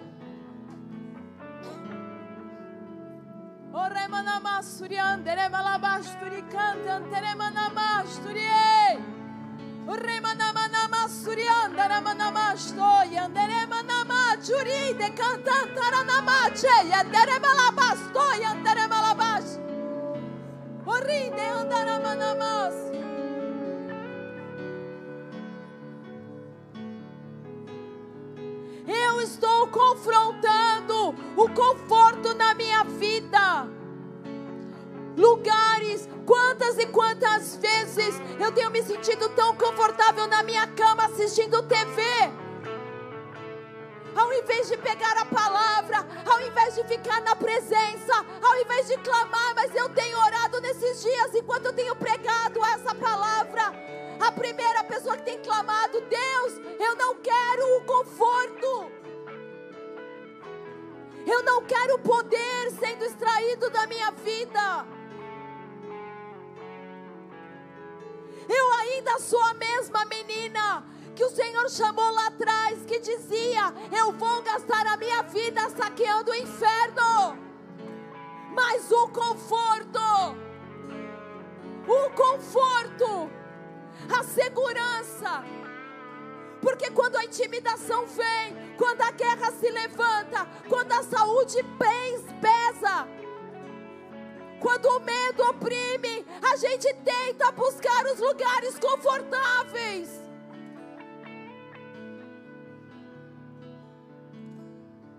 Isso está matando o teu chamado.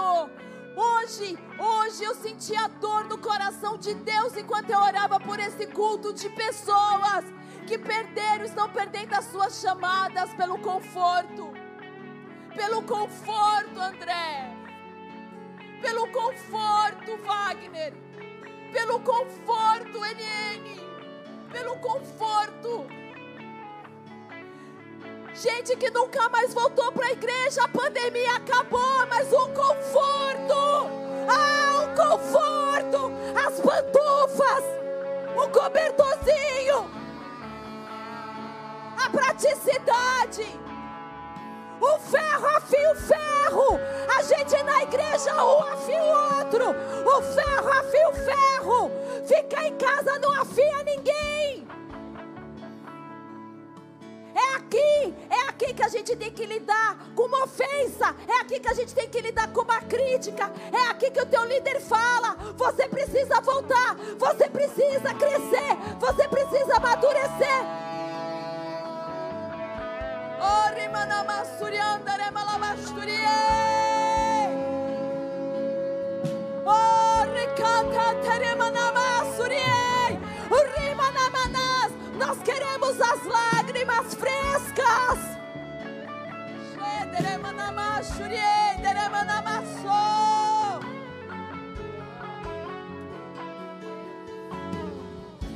Oh, ricata, teremana masturie.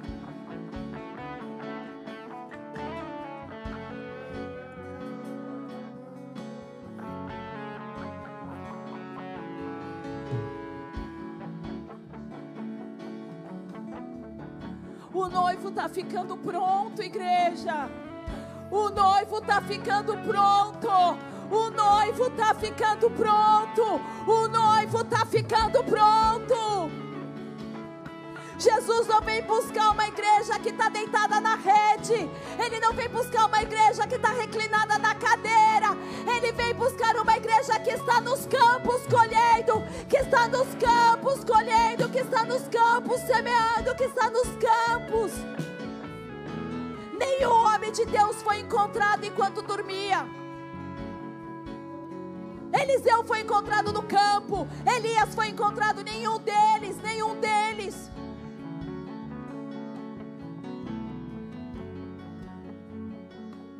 Mateus 25 não está escrito para você passar correndo.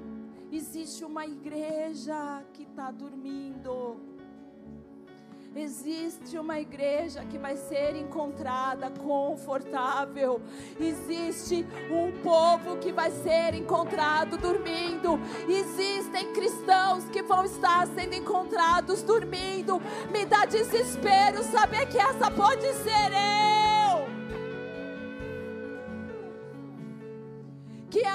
Pode ser eu.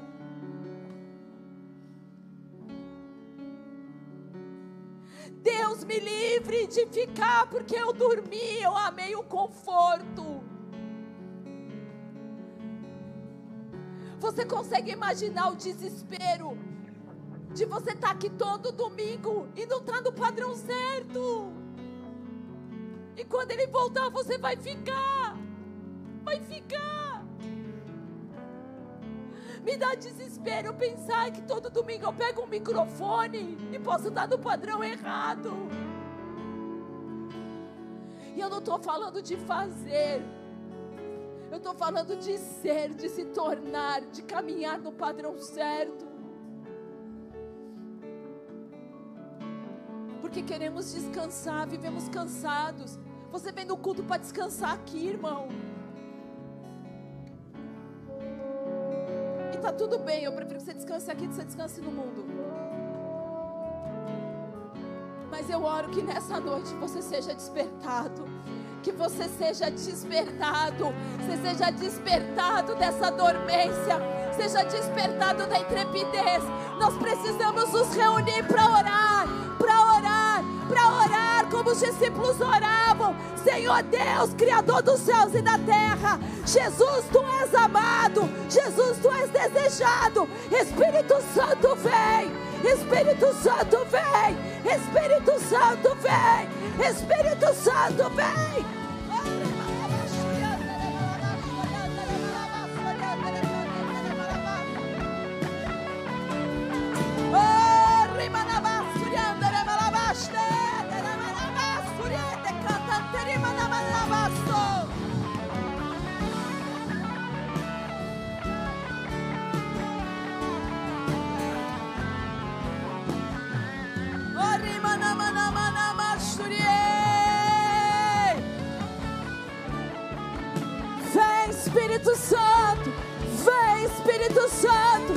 Nós precisamos de um Pentecostes que mude a nossa vida por completo. Mude a nossa vida por completo. Mude a nossa vida por completo.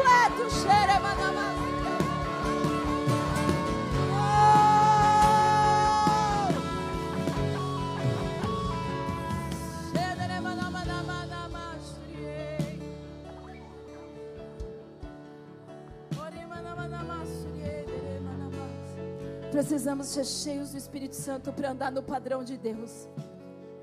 Você precisa ser cheio do Espírito Santo para andar no padrão de Deus.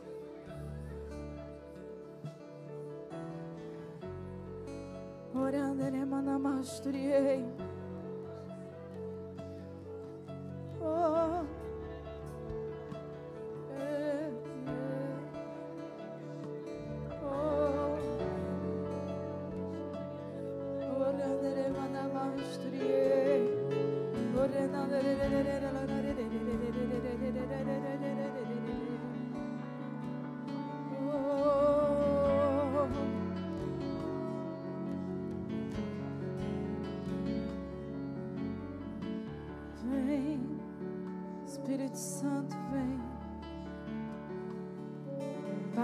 Agradecemos. Nós te agradecemos por enviar o teu filho Jesus. Senhor, nós te louvamos por ter entregado a nós, Senhor, como oferta pelos nossos pecados, o teu filho amado Jesus. Nós te louvamos, Senhor, Rei dos reis, Senhor dos senhores, Pai. Deus alfa e ômega, princípio e fim aquele que é antes da fundação de todas as coisas, antes da fundação do mundo. Senhor, nós te agradecemos, nós te agradecemos. Consuma-nos, Senhor, com o teu fogo, enche-nos com a tua presença, Jesus. Senhor Deus Pai, nós queremos, nós queremos ser constrangidos pela tua glória. Nós queremos ser constrangidos pela tua glória, nós queremos ser constrangidos pela tua presença. Pai, nós queremos nos apaixonar pela tua presença, Senhor. Deus, nós queremos nos apaixonar pela tua presença. Jesus, desperta a tua igreja para se apaixonar pela tua presença. Desperta a tua noiva para se apaixonar pela tua presença. Desperta os teus filhos e tuas filhas para se apaixonar pela tua presença, para desejarem os teus olhos que queimam. Queima-nos, queima o nosso coração, queima o nosso coração, queima o nosso coração, Jesus. Shederemanamas. Ore cantanteremanamas friei. Queremos ver o que Isaías viu, Pai. Queremos ver o que Isaías viu. Queremos ver o que Isaías viu, Deus. Coloque em nós, Senhor, a mesma busca, a mesma busca que havia no coração de Jacó para andar no seu padrão. Ele vivia num sistema errado, Deus.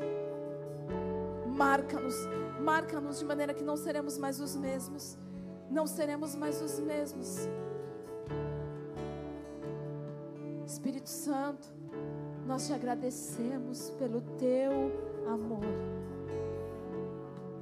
por viver em nós, por viver em nós. Obrigado, Espírito Santo, por viver em nós, por incendiar o nosso coração.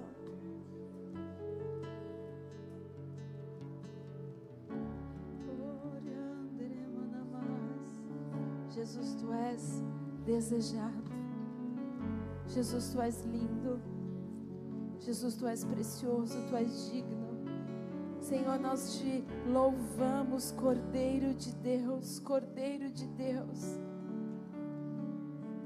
que padeceu no meu lugar, que padeceu no meu lugar, Jesus, Jesus.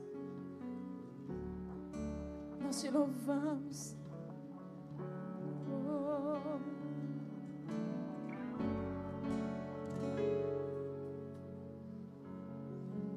Nossas coroas aos teus pés, Jesus. Lançamos nossas coroas aos teus pés, Jesus. Obrigado porque somos amados. Obrigado porque somos aceitos. Obrigado porque o Senhor nos ama. Obrigado porque o Senhor nos ama. Essa é uma verdade imutável. Essa é uma verdade imutável. Obrigado porque o Senhor nos ama. Obrigado, Jesus. Obrigado, obrigado, obrigado, obrigado. Oh. Leva-nos às coisas profundas de Deus. Obrigado por nos revelar. Obrigado, Jesus, por nos revelar o coração do Pai. Obrigado, Espírito Santo, por nos revelar o coração do Filho. Obrigado por nos revelar as coisas profundas de Deus. Obrigado por nos liberar às águas profundas, por nos liberar aos lugares inacessíveis. Queremos ver o que o apóstolo Paulo viu, as coisas inefáveis, inefáveis, inefáveis.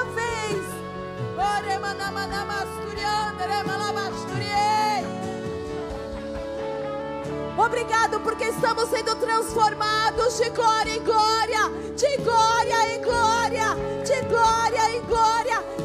Dia na tua presença, algo em mim é renovado, algo em mim é transformado, algo em mim vai para o novo padrão, algo em mim anseia, anseia por ti, Jesus, anseia. A tua noiva te deseja, a tua noiva te adora, a tua noiva está clamando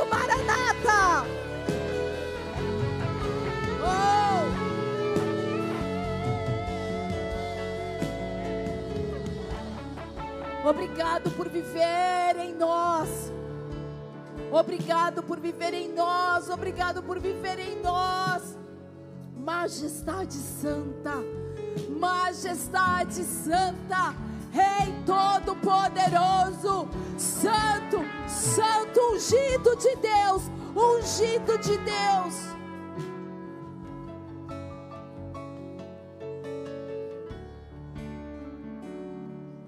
Tira-nos da nossa zona de conforto, Senhor. Tira-nos da nossa zona de conforto. Tira do nosso lugar de conveniência. Tira-nos desse lugar onde nos tornamos tão confortáveis ao ponto de ter os nossos chamados sendo assassinados pela conveniência.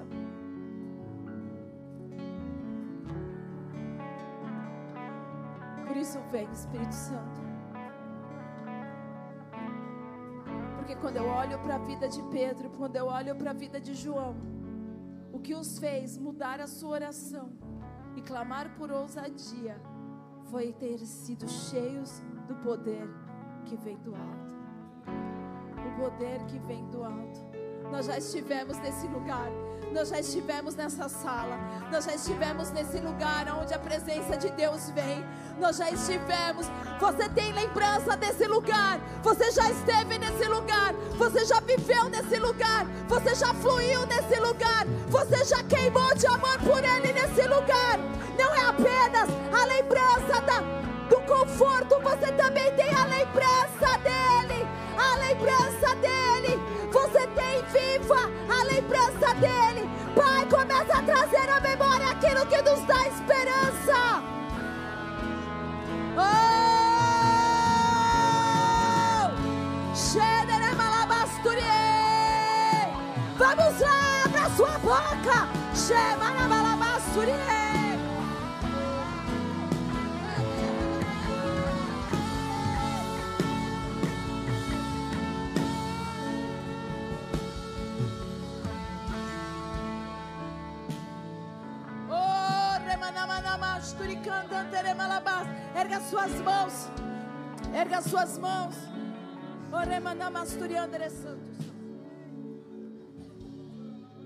Vem Espírito Santo, começa a pedir, vem Espírito Santo.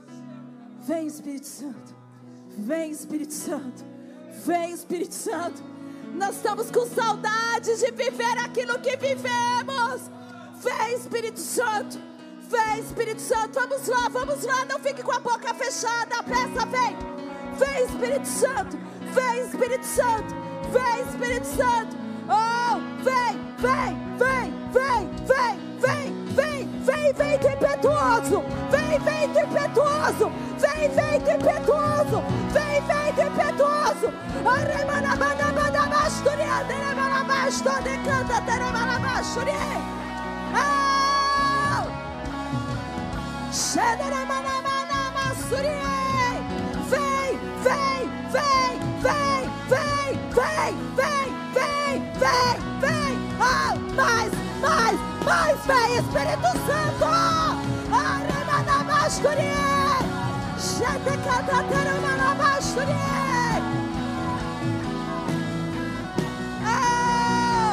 Vem, vem,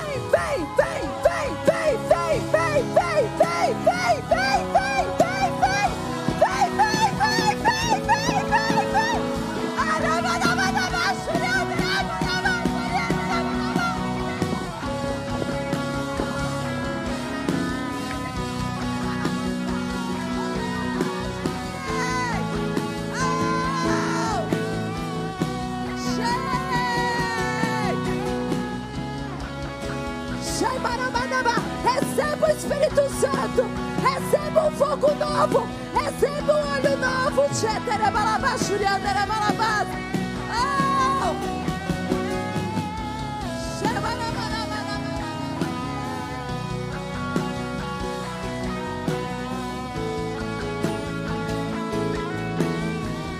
Eu insisto, eu insisto, eu insisto, eu insisto, eu insisto, eu insisto, eu insisto, insisto, eu insisto até que ele venha.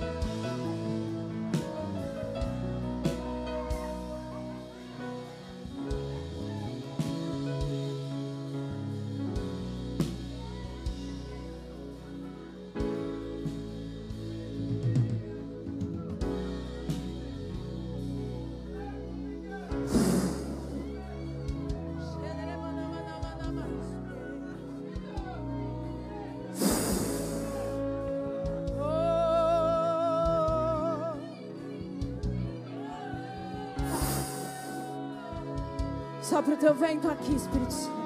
Sopra o teu vento aqui, Espírito Santo. Sopra o teu vento aqui, Espírito Santo. Sopra o teu vento aqui, Espírito Santo. Oremanama sturi canta terema nama story derenda nama nama story derenda nama Oremanama da sturi Orianda rema la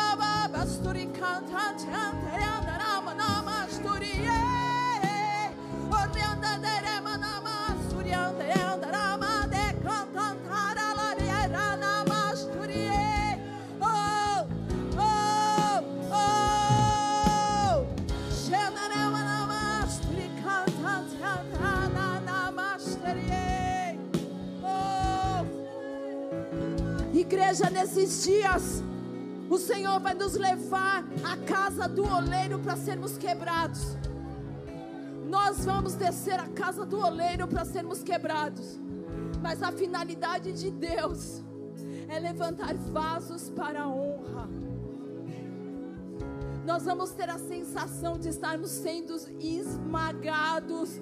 E essa é a bondade de Deus conosco, porque Ele acredita em você mais do que você mesmo. Ele acredita na tua chamada mais do que você mesmo.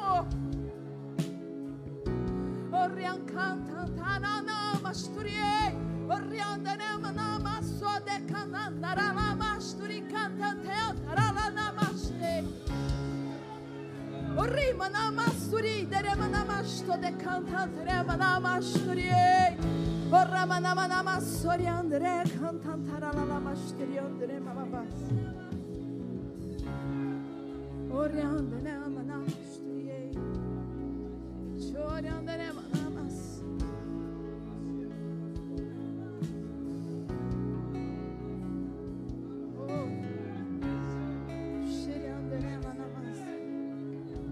O Senhor me diz que nós vamos começar cultos de avivamento.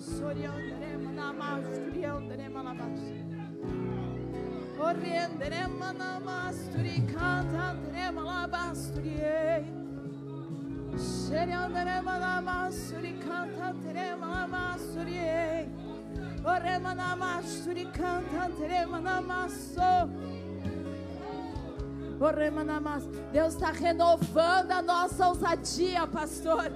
A nossa ousadia para orar por prodígios, sinais, milagres, maravilhas nesse lugar.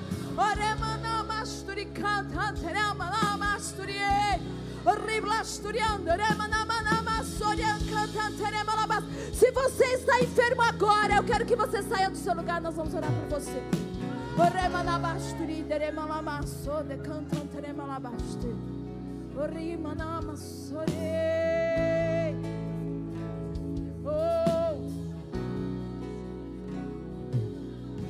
Pega a mesma oportunidade que aquela mulher com fluxo de sangue pegou.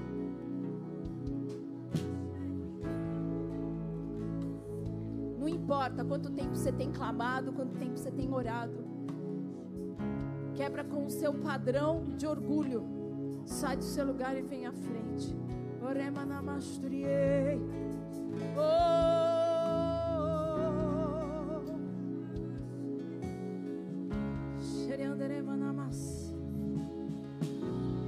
Ótimo. Não precisa mobilizar mais. Vocês que estão aqui, feche seus olhos.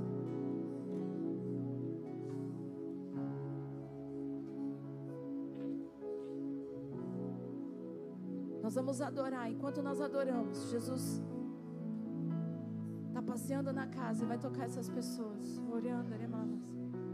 Santo, Santo, Santo, Deus poderoso. Vai tocando, Jesus. Santo, Oriamanama, Santo, Santo, Deus poderoso, Santo. Pai, em nome de Jesus, vai liberando curas nesse lugar. Curas, curas dos ossos, cura dos órgãos, Pai. Nós oramos, Senhor Deus, Pai, por pâncreas, fígado. Nós oramos por estômago, esôfago, intestino. Senhor Deus Pai, em nome de Jesus, toca rins nesse lugar essa noite. Oriba labasturiandere malabas o baço. Oride cantandere malabasturiandere malabas vesícula. Pai, em nome de Jesus. Choriandere malabas. Próstata. O Senhor me diz que toca na próstata.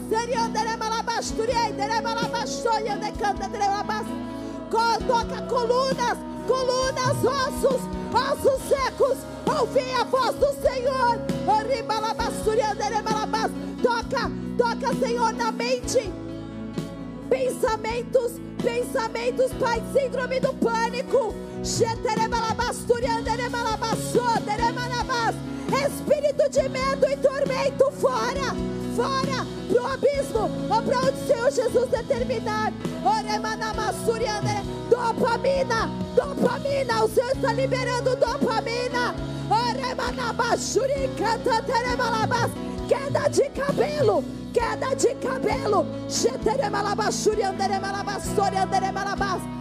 Nós oramos contra cistos, contra nódulos.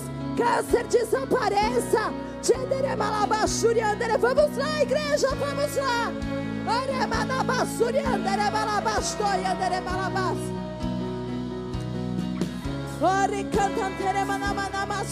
Enxaqueca. Chede cantantere malabas. Intolerância. Intolerância alimentar. Nós oramos, Senhor Deus Pai, em nome de Jesus.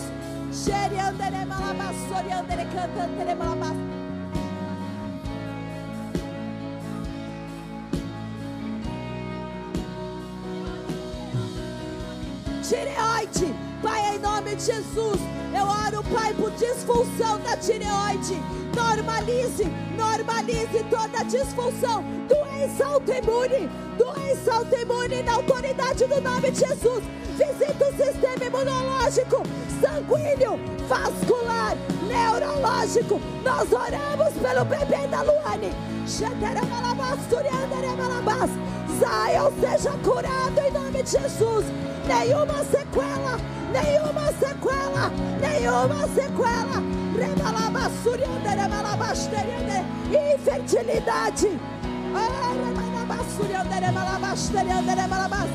Pai, em nome de Jesus, visita úteros aqui nesse lugar. Pai, em nome de Jesus, visita úteros eu oro, Deus Pai, Senhor, pelo endométrio, pelo perimétrio, pelo miométrio. Eu oro, Senhor, Deus Pai, em nome de Jesus, pelo ovário, pelas trompas, pelos óvulos. Eu declaro, Pai, em nome de Jesus, Senhor Deus Pai, o Senhor visitando também, Senhor, não apenas mulheres com infertilidade, mas homens. Mostra a tua glória, Deus. Mostra a tua glória, Deus. Mostra a tua glória, Deus. Toca na sinusite, toca na rinite.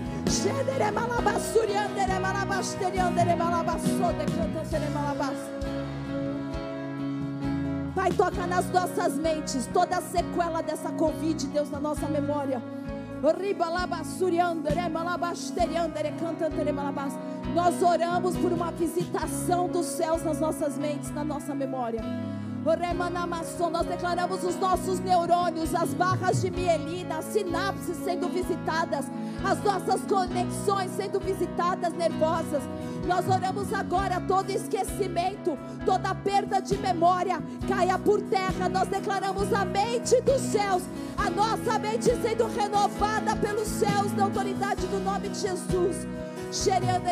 Toque em pulmões, toque em pulmões, nós declaramos vida, vida.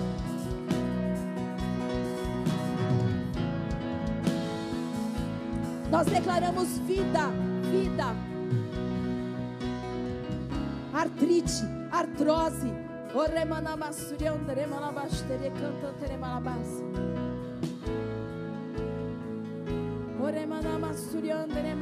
Processos alérgicos, alergias, pessoas que têm alergia de pele. Pai, toca na pele, toca na epiderme. Deus, nós oramos, Senhor, contra dermatites de contato, dermatite atópica, mas tudo que é emocional, que o corpo tem liberado, nós declaramos agora sejam curados em nome de Jesus. Toca nas audições, oremanamas, turiandaremanabas. Seria cantando, toca na audição, toca na audição. Nós oramos, Deus, Pai, que cada estrutura da tumba auditiva seja visitada agora. Deus, Pai, em nome de Jesus, sejam curados, é sejam curados. Toca na visão, pessoas que estão perdendo a visão. Pai, em nome de Jesus, nós oramos, Senhor Deus, miopia, astigmatismo, hipermitropia. Na autoridade do nome de Jesus, Senhor, toca agora.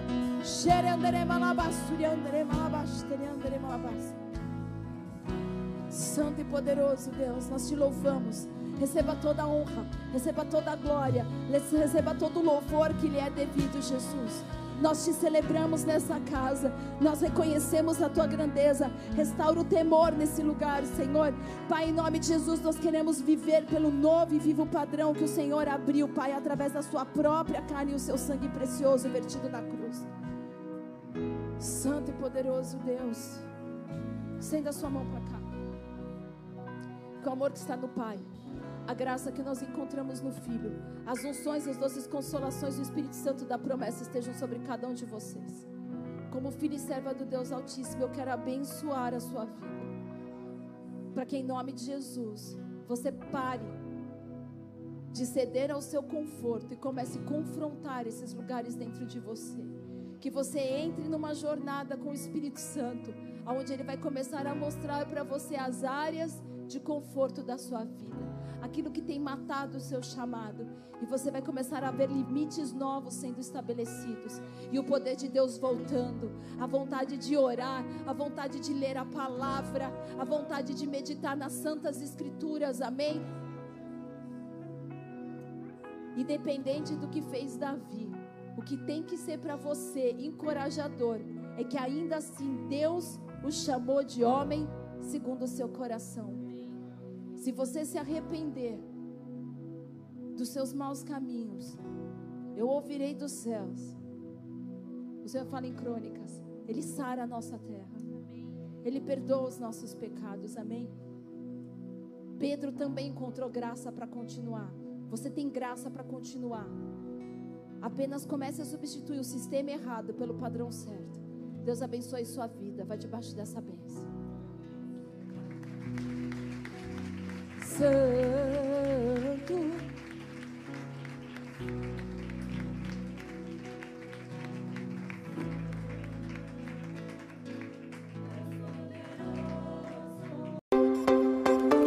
Esse foi mais um podcast. Se inscreva, compartilhe, não fica de fora. Até a próxima.